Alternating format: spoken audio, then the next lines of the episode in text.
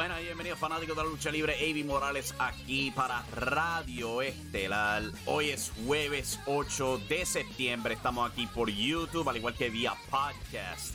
Apenadamente no estamos en vivo como normalmente lo estamos, pero eso va a ser un asunto que vamos a estar resolviendo prontamente con esperanza. Ya para comienzos de octubre, el mes que viene, ya todo esto debería estar resuelto y nuestros live streams deberían estar mejor que nunca. Pero pues, mientras tanto, pues vamos a estar haciendo esto pregrabado. Así evitamos dolores de cabeza, eh, caídas de calidad y simplemente hacemos esto al grano. Como ya dije, hoy es jueves. Si no se han suscrito al canal de YouTube, se los pido, denle subscribe, denle a la campanita de notificaciones, así saben cuando suben videos, cuando hay live streams, etc. O si no, se pueden suscribir al podcast en cualquier aplicación buscan Impacto Estelar, se suscriben y reciben estos audios directamente a sus celulares. Se los recomiendo. Con eso en mente, de nuevo, hoy es jueves, por si no lo había repetido lo suficiente.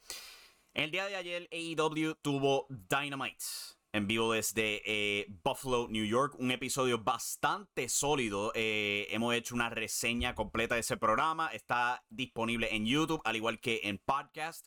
Si les interesa, también tenemos una reseña escrita en impactoestelar.com. Pero la noticia más grande saliendo de AEW Dynamite, sin duda alguna tuvo que haber sido lo que Tony Khan decidió hacer con el campeonato mundial y los campeonatos de tríos, anunciando que ambos campeonatos eran vacantes. La primera lucha de la noche vio a Death Triangle derrotando a Best Friends para coronarse los segundos campeones de tríos en la historia de AEW y haciendo a Pac un doble campeón, ya que él también es el campeón todo atlántico de AEW. Pero lo anunciado con el campeonato mundial fue otro torneo. Otro. Anunciaron otro dichoso torneo. Anunciaron los brackets, anunciaron luchas, ya tuvieron una lucha de dicho torneo, como pueden ver si están viendo esto en video. En Dynamite anoche anunciaron Hangman Page contra Brian Danielson, donde Brian ganó, logrando planchar a Hangman Page con una cazadora para pasar a la próxima ronda del torneo. Y pasando a lo que va a ser una revancha contra Chris Jericho después de lo pasado en All Out. En el otro bracket, este viernes, mañana viernes, van a tener Sammy Guevara enfrentando a Darby Allen. Los dos ex campeones TNT van a estar enfrentándose de nuevo. El ganador de esa lucha pasa también a la semana que viene en Dynamite, donde van a enfrentar a John Moxley. Interesantemente, John Moxley fue acreditado como tres veces campeón AEW. Por lo menos eso fue lo que dijeron los comentaristas, específicamente acreditándolo como tres veces campeón en AEW, cual me confundió. Porque él fue campeón mundial, el segundo campeón mundial derrotó a Chris Jericho en Revolution 2021, digo, este es 2020, la lucha estelar. Tuvo su segundo reinado al comienzo de The Forbidden Door, cuando derrotó a Hiroshi Tanahashi en la lucha estelar para ganar el campeonato interino. Lo unificó contra CM Punk hace un par de semanas atrás en Dynamite y yo pensaba originalmente que era que estaban acreditando eso como un tercer reinado. Parece que era un error de los comentaristas, o a lo mejor fue un error de parte mía. A lo mejor yo escuché mal. Pero John Moxley fue acreditado tres veces campeón. Pero cuando ves la gráfica, que lo voy a poner aquí de nuevo en pantalla si estás viendo este video, puedes ver que él solamente se ha acreditado tres veces campeón mundial, no específicamente AEW. O sea que lo que están contando aquí es el campeonato WWE que él ganó en el 2016 en Money in the Bank. Es el reinado que están contando aquí. Interesantemente no cuentan su actual reinado como campeón mundial de Game Changer Wrestling, a lo mejor porque el campeonato de Game Changer Wrestling no es reconocido como campeonato mundial por Pro Wrestling eh, Illustrated. Y a lo mejor eso es lo que necesita. Pero el punto es que la final de todo este torneo se va a dar en septiembre 21 en la edición en vivo de Dynamite Grand Slam desde el Arthur Ashe Stadium de Queens, New York. Van a estar regresando ahí y ahí van a coronar su nuevo campeón mundial. Cuando se trata de estos nombres, originalmente yo hubiera dicho Hangman Page como el ganador.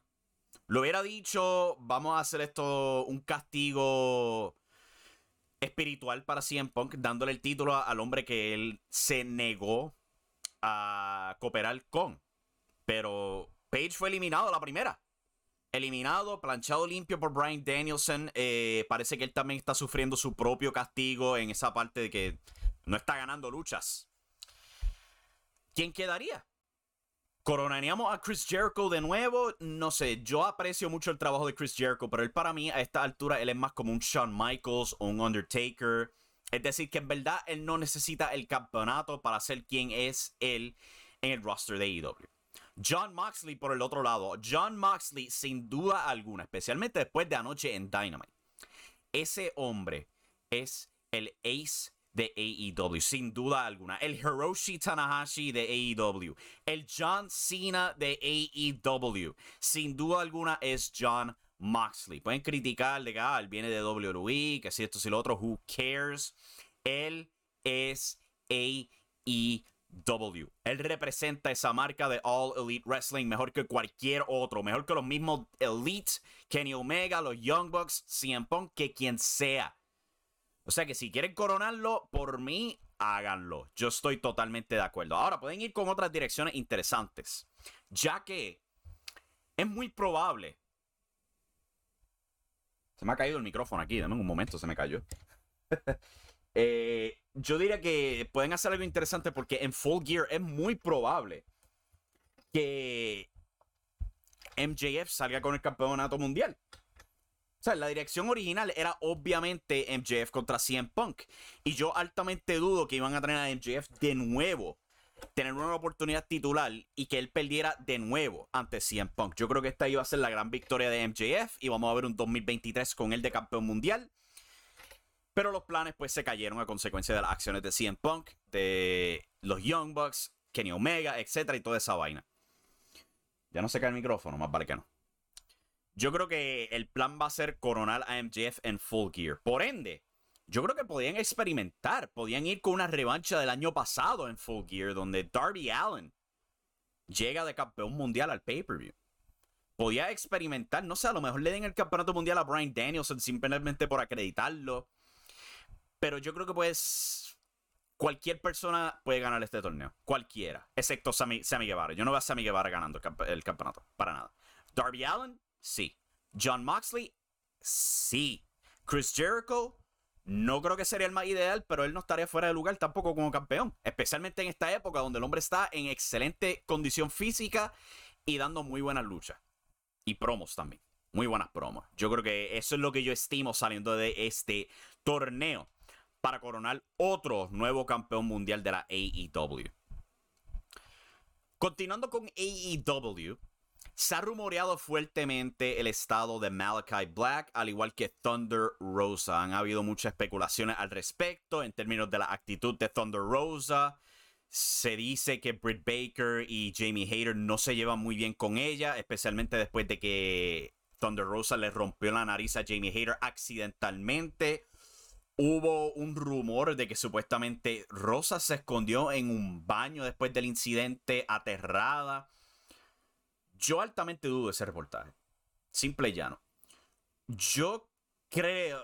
Yo creo que si algo así fuese a pasar, yo no creo que la reacción de ella sería inmediatamente huir y esconderse. ¿Sabe? Este. Eh, eh, para llegar a ese nivel, ¿sabes? Tú tienes que hacer algo como lo que hizo CM Punk que no Out. Yo creo. Yo creo que un accidente, un accidente no va a solicitar una reacción como esa, al menos que haya algún problema psicológico del cual desconozcamos. Cuál, eso es otro asunto totalmente aparte cuando se trata de Thunder Rosa. Sobre Malachi Black, el reportaje supuestamente viene porque ha tenido descontentos eh, aparentemente en su vida personal o está lesionado o algo así por el estilo. Él había supuestamente pedido su release de AEW, él se le negó pero parece que se le ha otorgado tiempo libre. Luego de All Out, donde él perdió contra Sting en una lucha de tríos, eh, Sting, Miro y Darby Allin contra House of Black, él fue planchado específicamente. Él se despidió del público, le tiró un beso, dijo adiós y se marchó. Esto trajo rumores de que lo habían despedido, de que su contrato fue terminado, pero no parece ser verdad. Su página de roster continúa en la página oficial de AEW. Nada se ha anunciado en términos del resto del grupo House of Black, porque vamos a ser honestos, si van a despedir a Malachi Black, ¿por qué carajo eh, estaré nombrando el grupo con su nombre? House of Black. No haría sentido, ¿verdad? No ha habido nada oficial. Malachi Black continúa estando en la página de roster. Yo estimo que esto simplemente va a ser un caso donde él toma tiempo libre para recuperarse, tome el tiempo que sea y después regrese. El hombre ha cumplido solo un año en un contrato de cinco años. Parece un mal gasto simplemente dejarlo ir, honestamente. Eh, eso es lo que yo estimo que está pasando con él. Con Thunder Rosa también se rumoreaba que la habían soltado, pero Tony Storm continúa siendo acreditada como la campeona interina mundial femenina de AEW. Si van a despedir a la campeona lineal, ¿por qué diablos van a tener una campeona interina? Entonces, si la campeona lineal no va a estar en la empresa. No, no haría sentido. Por ende, Thunder Rosa no se ha ido de AEW. Lesionada. Nada más. Veremos a ver qué pasará con Thunder Rosa, pero con esperanza no tenemos a gente mordiendo tras bastidores eh, con incidentes o cosas así como ha pasado con The Elite y CM Punk. Jesus Christ. Continuando aquí con las noticias. Pro Wrestling Nova ha hecho oficial que la última lucha del grande y legendario Keiji Muto, conocido por muchos como Super Black Ninja en Puerto Rico, al igual que The Great Muta de historia en WCW, en New Japan, All Japan, Pro Wrestling Nova, alrededor de todo el mundo. Keiji Muto va a tener su última lucha el próximo 21 de febrero 2023 cuando Pro Wrestling Nova hace su regreso al Tokyo Dome. Por primera vez desde el 2005, Pro Wrestling Nova va a tener un evento en el legendario Tokyo Dome. Boletos ya están disponibles y todo eso. No se han anunciado exactamente los detalles de la lucha. Solamente se sabe que esa va a ser la última lucha de Keiji Muto. Previo a eso, en enero va a tener una última lucha bajo el personaje de The Great Muta. Yo voy a decir esto al respecto. Keiji Muto es una leyenda. Great Muta es una leyenda de esta industria, eso no cabe duda. Él es uno de los grandes de este negocio, sin duda alguna. Pero este hombre se ha retirado ya varias veces. Lo hemos visto varias veces, no importa que no tenga rodillas, que se la hayan reemplazado, que reciba cirugía en las rodillas, lo que sea.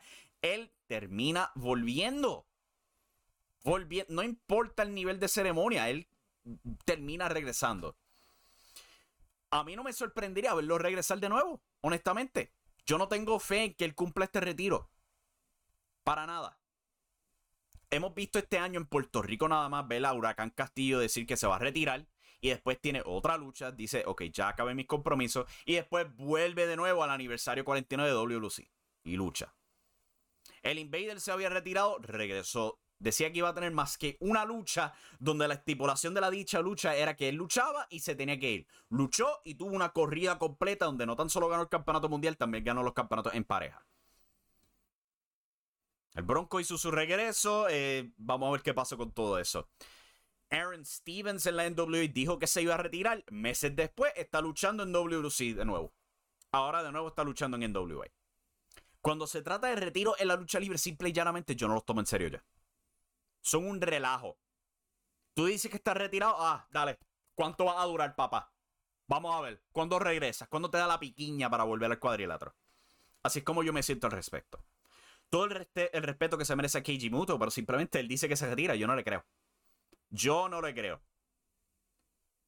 Vamos a ver qué pasará. Pero la última lucha hasta ahora de Keiji Muto va a ser el 21 de febrero el año que viene en el Tokyo Dome para Pro Wrestling Nova. Vamos a ver qué pasa con eso. Pasando a otras noticias. En el día de ayer se hizo oficial la fecha y sede para el Royal Rumble 2023. Se va a celebrar el 28 de enero 2023 desde el Alamo Dome de San Antonio, Texas. Esa será la tercera vez que el Royal Rumble emite desde esta sede. Famosamente tuvieron su primera vez ahí en el 1997, donde Shawn Michaels en su pueblo natal derrotó a Sid Justice por el campeonato de la WWE o WWF para ese entonces. Regresaron en el 2017, el año donde John Cena derrotó a, AJ Styles para ganar su campeonato número 16 en un absoluto clásico. Ese Royal Rumble ese año vio a Randy Orton ganar su segundo Royal Rumble. Y ahora, un par de años después, cinco años, si mi matemática no está equivocada, probablemente lo está porque yo me colgué en matemática, regresan al Alamo Dome. cual para mí es fenomenal. O sea, el hecho que el Royal Rumble ahora se ha vuelto un evento donde siempre está en estadio. A veces, mayormente ha estado en estadios de pelota estos últimos años. He estado en Minute Maid Park, he estado en, en, otro parque este año, a mí se me olvida el nombre. Pero el Royal Rumble ha alcanzado ese nivel donde ahora vende puramente por su nombre. Eso es fenomenal para WWE en términos de boletos, obviamente. El show del 2017 fue un éxito total comenzando esta tradición, ahora regresan ahí. O sea que eh, en general esto es una movida excelente. Y también histórica. Me gusta que estén regresando otra vez al Alamo Dome. Eh, la casa del Royal Rumble, básicamente ahora, tres veces corrida en los últimos 20 años en ese coliseo. Pero pues ya hay fecha ah, oficial para el Royal Rumble, sábado 28 de enero. Bastante interesante que sea sábado tradicionalmente eran domingos. Eh, este año fue que WWE experimentó cambiando sus pay-per-views a sábado. Y ahora Royal Rumble ve ese cambio. Continuando sábado. Bien raro eso, pero pues. Continuando con noticias de WWE. Pat McAfee muy probablemente no va a ser parte del equipo de comentaristas regular para SmackDown, ya que se anunció en el New York Post que McAfee se va a estar uniendo a ESPN y su programa College Game Day a tiempo completo. College Game Day transmite todos los sábados por las mañanas durante la temporada de fútbol colegial. Va a ser un analista ahí, obviamente, porque él era un jugador de la NFL. O sea que lo han contratado para ese show. Y va a estar todos los sábados este, en Austin, Texas, grabando para ese programa, que va a ser todos los sábados por la mañana. Y eso cae en conflicto con SmackDown. Porque los SmackDowns siempre son en vivo todos los viernes, por la noche. O sea que se le hace bien, pero bien, bien difícil hacer SmackDown en vivo y volar a Austin, Texas para estas grabaciones. O sea que muy probablemente o Pat McAfee se ha movido a Raw, cual honestamente si pueden hacer eso yo recomiendo que lo hagan. O su tiempo como comentarista ha acabado temporalmente. La temporada de fútbol no dura para siempre. Este programa no va a durar para siempre tampoco. Pero por ahora, Pat McAfee no va a formar parte tiempo completo de SmackDown. Ya lo hizo oficial en su podcast, donde él dijo que pues, va a estar on hold, así fue su palabra en Twitter, al respecto. Pero que no va a ser que él se va a ir de la empresa. No. De nuevo, yo creo que deberían mudarlo a Raw. Así pueden aprovecharlo, ¿sabes? De lunes a, sábado hay tiempo de más entre medio. Y él puede ser algo especial para Raw, poner a Corey Graves en SmackDown. O sea, Corey y Michael Cole ya tienen química, obviamente. Pat McAfee, honestamente, funciona con quien sea, porque el tipo es una máquina de carisma por su cuenta propia. O sea que yo sugeriría eso. Muévanlo a Raw. Así lo pueden tener todo el año, no conflige con ese show en ESPN y nada por el estilo. Vamos a ver qué hace WWE al respecto. Oh boy, la próxima noticia. Si ustedes pensaban que el drama de CM Punk y The Elite era malo, uh, esta, puede tener repercusiones eh, serias. Porque Patrick Clark, mejor conocido en la WWE como el ex campeón norteamericano The Velveteen Dream, ha sido arrestado. Está esperando eh, juicio este próximo 18 de septiembre. Y wow, aquí hay un montón de incidentes, incluyendo amenazando eh, un trabajador en un gimnasio. Eh, EC3 ha alegado que este hombre ha tratado de firmar gente orinando en un baño durante una fiesta. Eh, incidentes previos de acoso sexual que habían sido la razón por su despido de la WWE. Uf. Esto es horrible. De verdad que sí, hay mucho, mucho más. Que hay un montón de tela que cortar con la actitud de este hombre. Él se ve absolutamente problemático. Y si tú pensabas que a lo mejor él iba a salir inocente de este asunto del cual lo votaron de la WWE, yo creo que ya las piernas de la cajera de este hombre han sido completamente cortadas. Completamente. Aquí hay un perturbo con este señor. Absoluto. Y yo creo que ya hemos visto el final de la cajera de The Velveteen Dream. Yo no creo que lo vamos a ver de vuelta en WWE como Braun Strowman o Killer Cross o muchos otros. Yo creo que este es el final por completo de la cajera de Velveteen Dream. Estas son cosas serias de lo que se están alegando. Acoso sexual, asaltando a un empleado de gimnasio, hasta mordiéndolo. Antes que A Steel mordiera a Kenny Omega. Oh my God. Caso serio, de verdad, sin duda alguna, caso serio. Y el hombre estaba tratando de regresar a la WWE. Brother, shit out of luck. Shit out of luck. Una última nota que casi se me olvida, y esto es bastante grande, diría yo. Bastante grande. Porque New Japan Pro Wrestling ha anunciado el lanzamiento de otra marca más. New Japan Tamashi, cual si me recuerdo de mi japonés correctamente, Tamashi se supone que signifique alma. Alma. Esta nueva marca va a ser basada en Oceanía, o sea, la isla de New Zealand y el país de Australia. De ahí que vienen muchos luchadores de New Japan, como lo son Bad Luck Fale, Robbie Eagles, eh, The Mighty Don't Kneel, eh, Jonah, Jonah Rock y otros más. Eh, por años, Bad Luck Fale ha tenido un dojo ahí. Ahí fue donde entrenó Jay White, el ex campeón mundial de la IWGP. Ahí fue que entrenó. Y New Japan lo hizo anunciado ayer, donde dijeron, pues New Japan Pro Wrestling está anunciando esta nueva marca de New Japan Pro Wrestling Tamashi, basada en Australia y New Zealand. Significando espíritu o alma, o sea que estaba correcto. Esto va a ser similar al dojo de LA, al igual que la marca Strong. ¿Estaremos viendo programación semanal de esta nueva marca como lo es con New Japan Strong? Yo no sé. Yo sí puedo decir esto. Triple H por años, años ha hablado de que si su gran plan de global localization, que era tener un NXT en Estados Unidos, tener un NXT UK, un NXT en México, un NXT en otras partes del mundo y así iban poco a poco conquistando el mundo. New Japan, nadie lo ha notado, pero New Japan está haciendo ese plan y le va mejor que, que a Triple H. Sea, NXT UK por años ha estado tropezándose, anunciaron su cierre, tienen planes de NXT Europe y si yo te soy honesto, yo no tengo ni gota de fe en que NXT Europe ni se ha lanzado. Yo dudo que lo lancen. O sea, si tú vas a lanzar una nueva marca, tú no despidas a todos tus luchadores, simple y llanamente. ¿Ok? Síndrome de Ring of Honor. Es lo mismo que pasó con Ring of Honor. Decían que iban a volver más fuerte que nunca. Terminaron vendiéndole a la empresa Tony Khan. Yo no veo a NXT Europe echando para adelante. Pero New Japan lo mantiene simple. ¿sabes? Tenemos un dojo, tenemos un par de estudiantes, vamos a hacer nuestra marca ahí. Y mandamos de nuestros luchadores principales ahí de vez en cuando. Ha sido un éxito sólido con New Japan Strong en los Estados Unidos. Y ahora lo van a tratar de, de, continuar con New Japan en Australia y New Zealand porque ya tienen escuela ahí.